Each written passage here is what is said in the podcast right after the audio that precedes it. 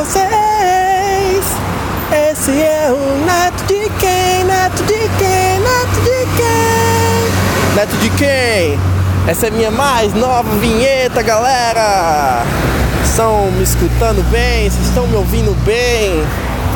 Eu estou aqui no meio da rua, andando em direção à Universidade Federal do Rio Grande do Norte e decidi aproveitar esse tempinho livre para gravar um glorioso podcast. Essa plataforma maravilhosa que vem ser a sucessora dos rádios e inclusive uma coisa que fica na minha cabeça é o seguinte, que assim, o podcast ele é o rádio da, do século 21, né? Ele é o rádio só que fazendo uso da internet, não é isso? Pelo menos é isso que me falaram na escola. Mentira, na escola ninguém falou sobre o que era podcast, mas enfim, se a escola fosse ensinar o que era podcast, era isso que ela falaria. E aí, se o podcast é a rádio do século 21, por que que não existem programas musicais é, na, no, na plataforma do podcast, na mídia do podcast? Isso é uma coisa que eu me pergunto, porque assim, a rádio ela foi é, construída em cima desse tipo de trabalho, tá entendendo? A rádio ela foi construída em cima do, do, das músicas, né? E aí existiam os programas musicais onde a temática principal do programa era a música. E aí as pessoas poderiam pedir músicas, né? Comentar e tal. E aí os podcasts não tem isso. Quando tem podcast sobre música, é um podcast para falar sobre a review de um álbum não sei o que, sobre o artista tal. Que é um negócio que eu acho chato pra caralho, tá ligado? E que não traz muita coisa assim pro, pra, pra quem tá ouvindo. Na verdade tem gente que gosta pra caramba né, de tipo, entender a, a, interpretação de não sei quem sobre o álbum e tal. Tipo, bicho, eu acho que arte é um negócio muito subjetivo. Você ser crítico de arte, você tentar é, explicar para outras pessoas arte eu acho que a coisa acaba perdendo sentido ali, tá ligado? Porque, tipo assim, se você precisa explicar para outra pessoa o que é que um artista quis dizer com tal coisa, a arte perdeu sentido no quesito do artista comunicar uma mensagem, tá ligado? Porque a mensagem não é mais dele, é uma mensagem que você que tá fazendo review aí do álbum tá passando pra pessoa, tá ligado? Tipo, no fim das contas, você tá fazendo uma leitura e o que você tá transmitindo para as outras pessoas é a leitura dessas informações que você fez e não essas informações, tá ligado? Porque essas informações elas são autocontidas. Mas aí, enfim, o mundo se acostumou com essa situação e é, crítico de arte e galera que faz review de arte tem mais que tomar no cu. Porque acaba tirando a essência das coisas e as pessoas ficam preguiçosas. E aí as pessoas não buscam entender é, as referências é, intrinsecamente, sabe? Elas simplesmente procuram um review que vai estar tá tudo lá, tudo é, simples, tudo escrito. É tipo é a mesma coisa de, seguinte. É, você tem um jogo lá e aí você procurar, sei lá, vamos dizer aqui, Last of Us. Um jogo aí que lançaram para PS3, tem um remaster para PS4 e tal. Acho que tem para PC também, não sei. Mas enfim, é um jogo fuderoso aí, tá ligado? Uma história foda e tem vários desafios ali é, ao longo do jogo. E aí, imagina só a situação do, do roteirista do jogo, da galera que produziu a parte do enredo e tal. Aí, tipo, a galera que joga, ela tá interessado em jogar o jogo, tá ligado? E os caras que criaram o jogo estão interessados em passar a história pra frente. Só que a grande problemática é a seguinte, que tipo, se os caras querem passar a história, eles vão criar elementos narrativos e elementos de jogabilidade mesmo que permitam com que eles contem essa história de uma, de uma forma mais é, verdadeira, talvez, uma forma mais é, que consiga imergir mais o, o jogador naquela, naquela, naquele contexto, né? E aí, por exemplo, na internet, se você pesquisar, você vai encontrar detonados e detonado para quem não sabe é quando você tem um jogo e aí o detonado é quando alguém já zerou o jogo e sabe de todos os é, tudo que precisa fazer para se zerar aquele jogo. E ela escreve aquilo ou faz um vídeo daquilo e aí joga na internet e aí você pode procurar e tipo zerar o jogo olhando esse detonado, tá ligado?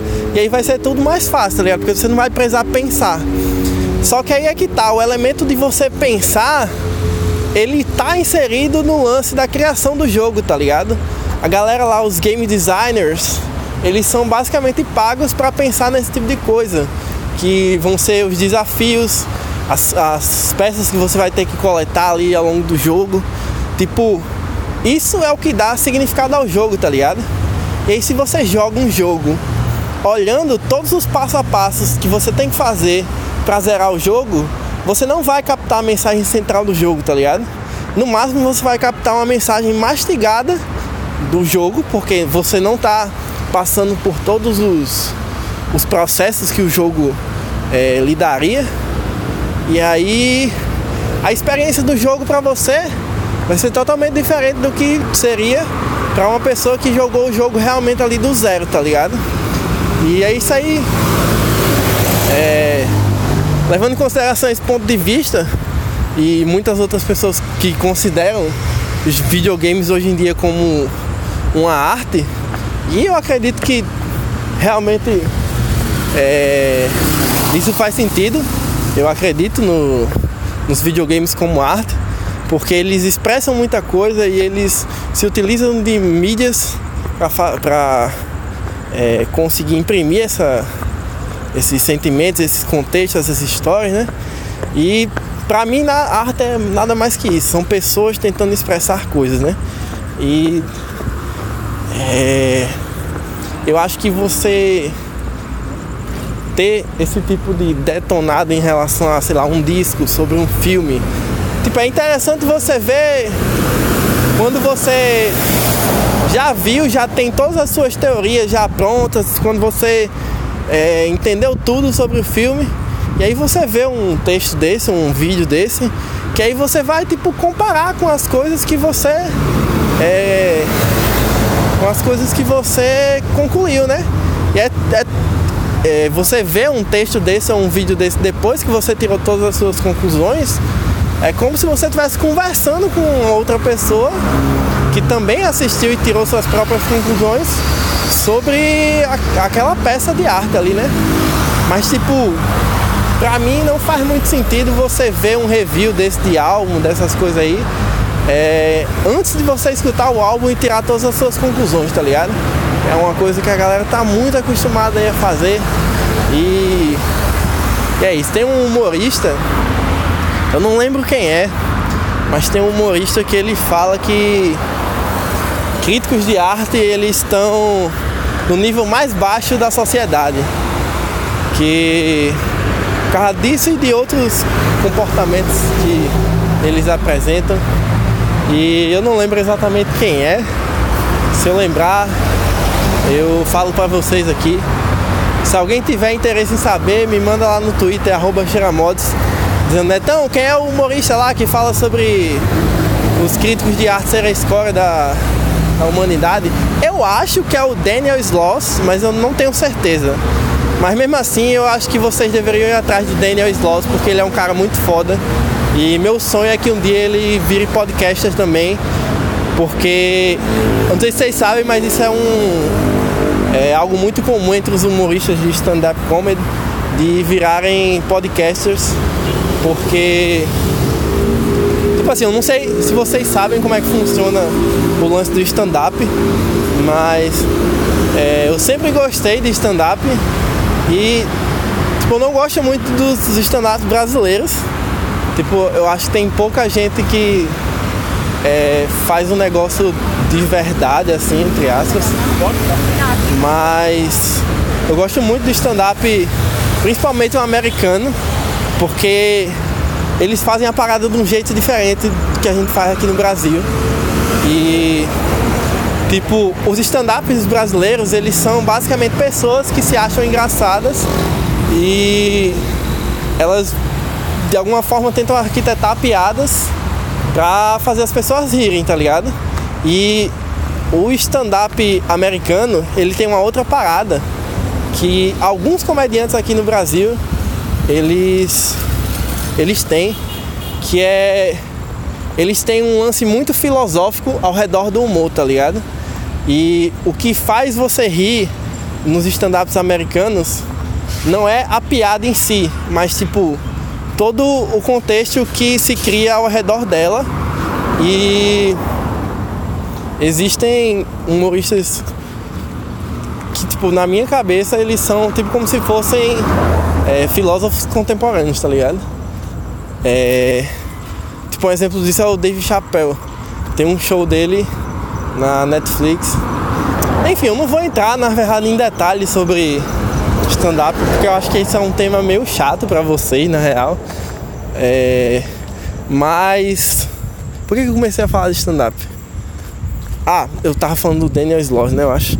Enfim, procurei Daniel Sloss no, na Netflix. Ele tem dois especiais na Netflix. Ele é um cara muito inteligente e ele fala algumas coisas, por exemplo, sobre.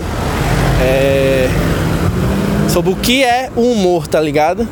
E aí ele fica se questionando o que é humor é, e ele coloca alguns exemplos sobre a irmã dele lá, que ela tem é, paralisia cerebral, acho. Ela tem alguma doença que ela não é, desenvolveu capacidades motoras e ela não consegue falar. E enfim. E aí ele disseca o que é o humor, dando exemplos em que as pessoas não achariam engraçados mas que ele explica de uma forma magnífica do porquê que é engraçado ali. É... Eu não sei porque eu comecei a falar sobre stand-up. Ah, é porque eu acho que é o Daniel Sloss que fala que os críticos de arte eles são a escória da humanidade. E escória da humanidade é uma palavra forte, mas eu acho que o trabalho deles não faz tanto sentido assim para mim. E eu acho que as pessoas levarem é, certas opiniões em consideração antes de consumirem a obra é algo muito nocivo para a arte em si, porque tira todo o peso dela, que é o de simplesmente deixar as pessoas se expressarem. Que é o mesmo princípio que eu acho que, tipo, quando você tá conversando com alguém, ah, não sei o que, não sei o que, funk. Aí a pessoa vira, eu odeio funk. Tipo, como é que a pessoa vira pra você e diz, tá cara dura assim, tipo, com todas as palavras, que ela odeia uma forma de expressão cultural em que representa pessoas de diversos é, cantos do país e pessoas de diversas classes sociais e a pessoa simplesmente vira para você e diz que odeia que as, essas pessoas consigam se expressar. E tipo, o funk ele é simplesmente um meio de expressão para diversas pessoas. E eu entendo que você não goste desse tipo de expressão, eu entendo que você não queira consumir, mas você dizer que odeia esse tipo de expressão, pra mim não faz sentido, tá ligado? É, muitos papos chatos, né, aqui no podcast. É, muitos papos cabeça, eu explicando as coisas aqui pra vocês. Os conceitos, né? Ai ai. Eu Acordei meio doente hoje, a garganta tá ruim até agora.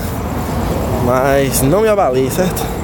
Estou doido para chegar ali no restaurante e comer um cuscuz com carne e ficar com a bela aziazinha depois de comer, enquanto assisto minha aula de.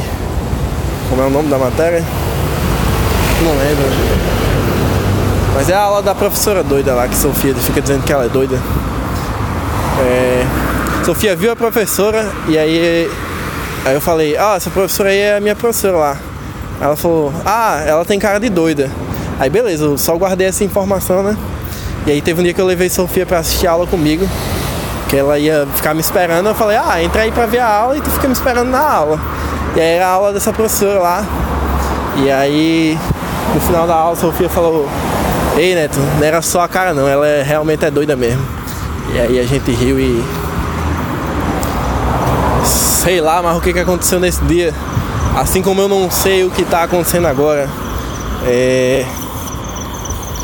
Deixa eu ver o que eu tenho para falar. Ah, eu queria falar que a minha querida amiga Ana Campos, ela veio falar comigo e ela falou que no, no episódio passado eu falei falei. O que é que eu falei no episódio passado? Que a Ana veio falar comigo foi, foi um negócio do, dos signos lá, né? Sim, que eu falei que a galera usava signos como bengala emocional, né? Tipo, depositava é, certas responsabilidades emocionais em cima disso e que muita gente tipo, não entendia o mal que isso fazia, tá ligado? E aí Ana veio falar, Ana é uma pessoa que ela por exemplo, ela faria a prova do. a Olimpíada. Como é que eu, como é que eu dei o nome?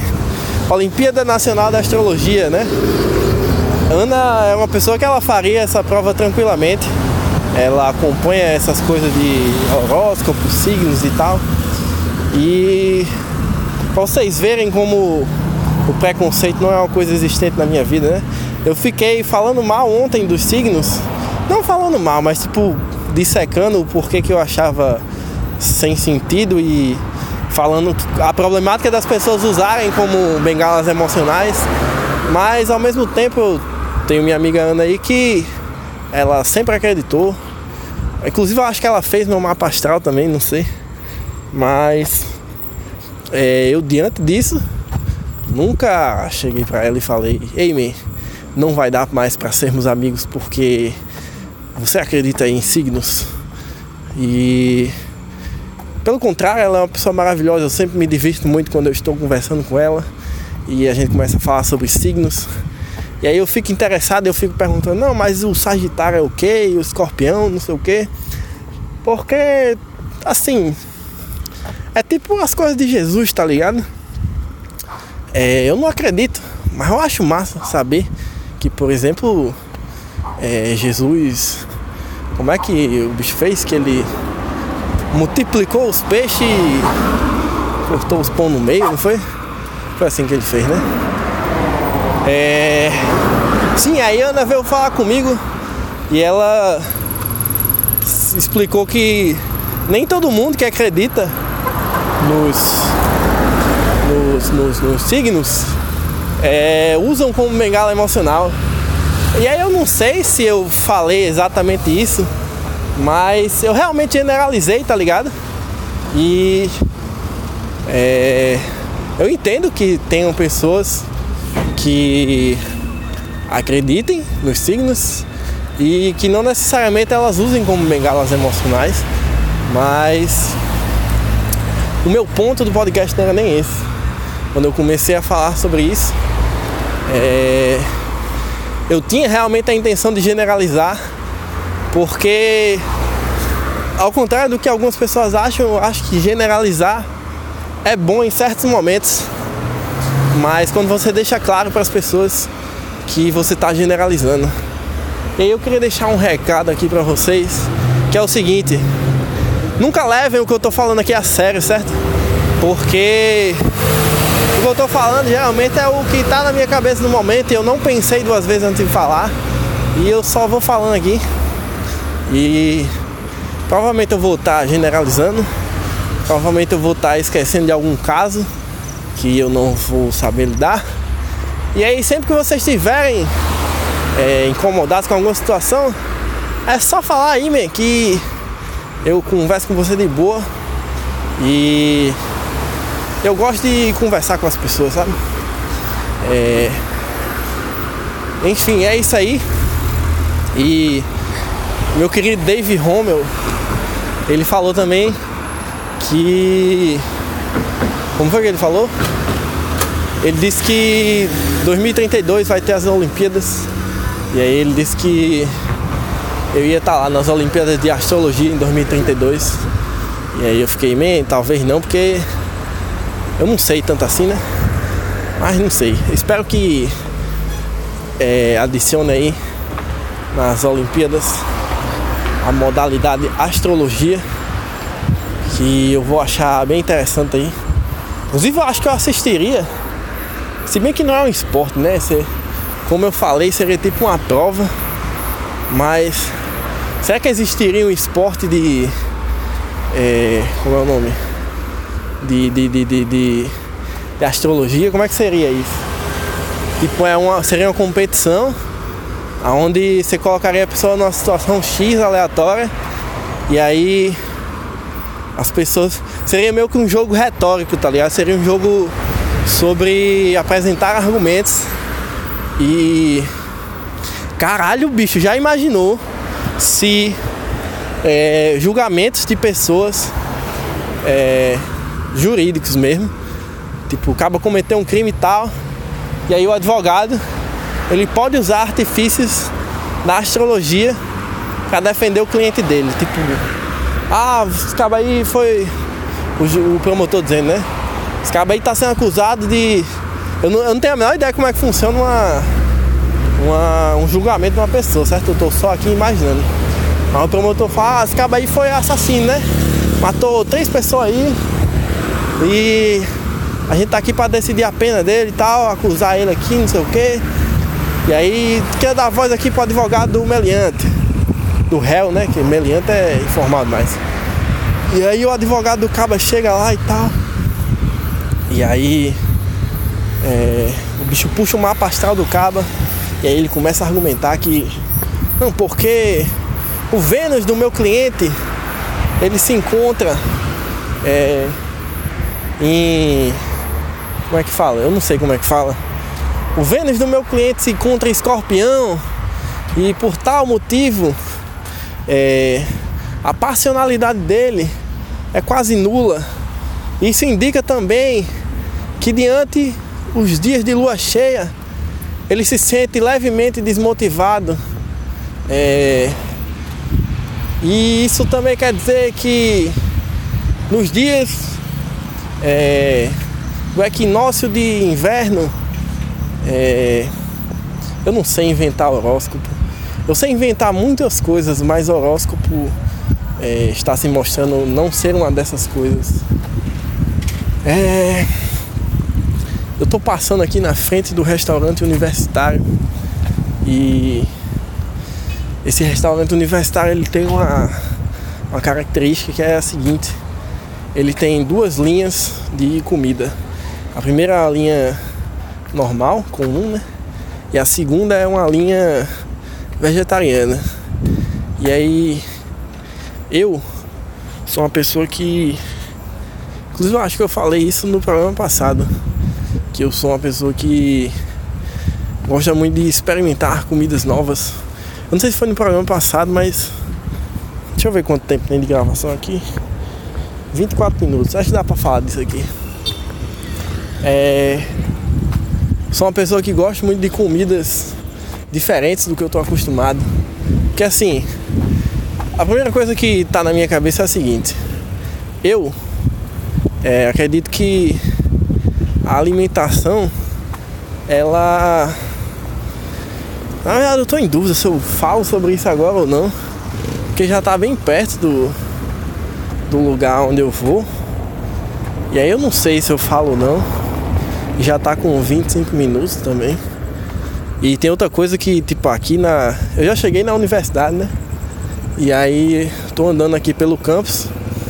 E aí sempre tem a possibilidade de eu estar tá andando e encontrar alguém conhecido. E aí eu vou meio que ter que parar a gravação, né?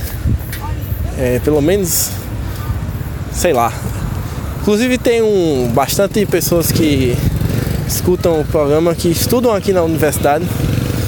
Que seria interessante se eu encontrasse alguma delas. E aí eu diria, bem, você está aqui participando ao vivo da gravação de um neto de quem? Como é que você se sente? Como é que você.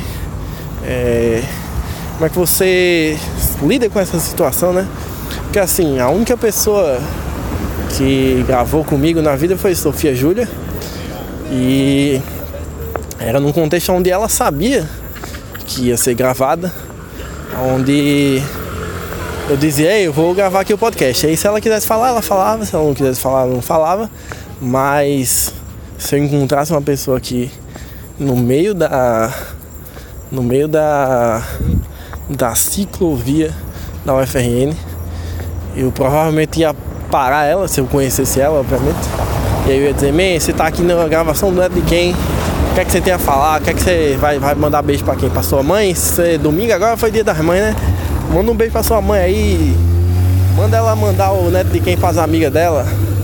É, imagina aí se o neto de quem fosse é, um programa pra, pra mãe pra, pras amigas da mãe do Caba. Ia ser engraçado. É, sim, aqui tem uma, uma coisa que tem muita gente passando por mim, né? E aí em certos momentos eu começo a ficar com vergonha porque as pessoas estão olhando para mim e aí tipo eu tô com o celular na mão, tô falando com o celular e às vezes eu tô falando umas coisas que não faz muito sentido, tá ligado? Tipo quando eu tava falando ali alguns minutos atrás sobre os críticos de arte, eu fiquei tipo, man, se alguém aqui for um crítico de arte e estiver me ouvindo aqui, tipo, ainda bem que eu não tava dentro da UFRN mesmo, porque se eu tivesse eu acho que a galera não ia gostar muito porque aqui tem um pessoal que se, se coisa de crítico de arte, né? E aí eu ia estar tá indo contra as pessoas. E não sei se eu gosto de ir contra as pessoas. Eu tava falando as coisas aqui porque aqui é meu podcast eu falo o que eu quiser, mas eu não, não sou o tipo de pessoa que. Mas se bem que eu acho que eu falaria Acho que se eu tivesse um dia uma conversa com um crítico de arte, eu conseguiria falar tranquilamente para ele sobre, sobre todas essas coisas que eu falei aqui para vocês. Que claramente eu sou um cara sem papas na língua. Aqui é jornalismo de verdade. É mentira, não. Em nenhum momento eu falarei que esse programa é jornalístico, porque eu sei que eu estaria infringindo diversas regras é, sobre ética jornalística. E eu não quero ser essa pessoa. Inclusive mandar um abraço à minha amiga Luana, é uma grande jornalista aí. E bem, eu acho que eu vou ficar por aqui. É, já deu muito tempo, eu tô quase chegando na, na minha sala de aula. E para quem ouviu aí até aqui, fala pra mim. Inclusive, agora que eu pensei, eu acho que o que Dave falou pra mim foi uma coisa que eu pedi pra falar no final do podcast, né? Mas eu não sei, eu não tenho certeza. Mas se você gostou, ouviu até aqui, fala aí pra mim no Twitter, arroba Xiramods, X E R A M O D S. Fala assim pra mim, Netão, é, eu vou ser um crítico de arte do seu podcast. Fala assim pra mim, certo? É, no mais, até mais. E fiquem calmos, certo? Respirem devagar. E tenham total certeza de que dias melhores estão por vir, certo galera? Até mais, valeu, falou, é nóis.